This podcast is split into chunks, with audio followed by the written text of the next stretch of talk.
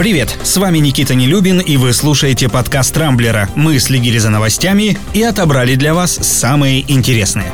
Начну, увы, с тревожных сообщений. В Европе, кажется, начинает бушевать новый, на сей раз южноафриканский штамм коронавируса. Он еще опаснее, поскольку проявляет большую устойчивость к уже разработанным вакцинам. Одной из них стала британско-шведская AstraZeneca. Два дня назад власти ЮАР приостановили вакцинацию этим препаратом из-за его низкой эффективности. Напомню, именно с AstraZeneca планируется комбинировать компонент российской вакцины «Спутник Ви». Испытания должны начаться в самое ближайшее ближайшее время. Любопытно посмотреть, повысит ли эта коллаборация эффективность западного лекарства. Тем временем крупная вспышка южноафриканского штамма накануне была выявлена в Австрии. Из-за этого власти Германии уже подумывают о закрытии границы с соседями. Что касается спутника ВИ, накануне Европейское агентство по лекарственным средствам завершило научное консультирование разработчика вакцины, и теперь тот может подать заявку на регистрацию препарата на территории ЕС. А вот будет ли она одобрена, пока не ясно ясно. Нерешительность европейских властей уже начали осуждать в некоторых странах Союза. Например, жители Болгарии обвинили Брюссель в ксенофобии, которая может обернуться гибелью миллионов людей.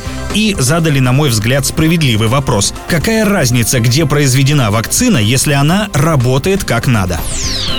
Тем временем Евросоюз готовится к введению очередной порции антироссийских санкций из-за нарушений прав человека.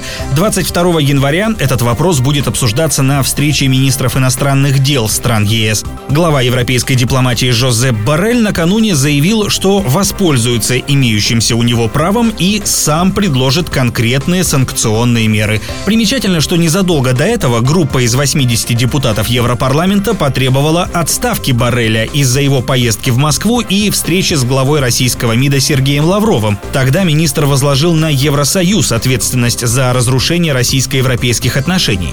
Члены Европарламента назвали визит Барреля унизительным. Видимо, теперь верховный представитель ЕС будет делать все, чтобы хоть как-то оправдаться за эти переговоры. Кого именно коснутся новые санкции, пока неизвестно. Ранее Алексей Навальный призвал ввести точечные ограничения в отношении олигархов из так называемого ближнего круга Владимира Владимира Путина. Интересно посмотреть, прислушаются ли европейские власти к этим требованиям оппозиционера. Добавлю, накануне официальный представитель МИДа Мария Захарова назвала предательством призывы сторонников Навального ввести санкции против России. Кстати, судя по опросу, эту же точку зрения разделяют более 60% пользователей Рамблера.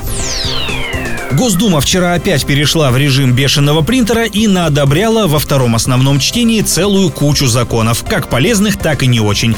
Из хорошего, водителям городского общественного транспорта теперь запретят выгонять на улицу несовершеннолетних пассажиров, которые не оплатили проезд. Мера весьма актуальная, особенно если учесть, что чуть ли не всю страну сейчас сковали крепкие морозы. Еще один, как мне кажется, толковый законопроект предусматривает до 15 лет тюрьмы за пропаганду наркотиков в интернете работе. Ну а из плохого депутаты ужесточили наказание для граждан за неповиновение силовикам на массовых акциях. Это грозит штрафами от 10 до 20 тысяч рублей, то есть вдвое больше, чем сейчас, либо административным арестом на срок до 30 суток. Повторюсь, документ прошел только второе чтение, но, как показывает практика, подобные законы в нашей стране вступают в силу намного быстрее, чем те, которые действительно несут для граждан хоть какую-то пользу.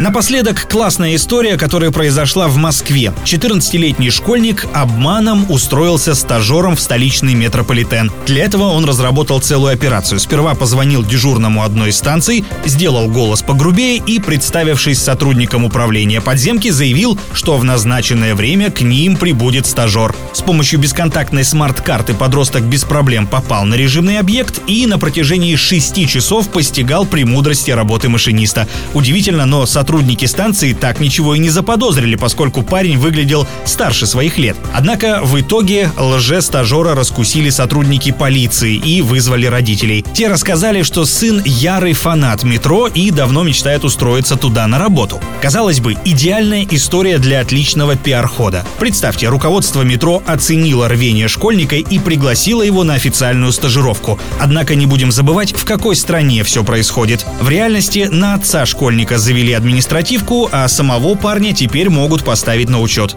Надеюсь, это не отобьет у него желание исполнить давнюю мечту и в будущем все-таки стать машинистом.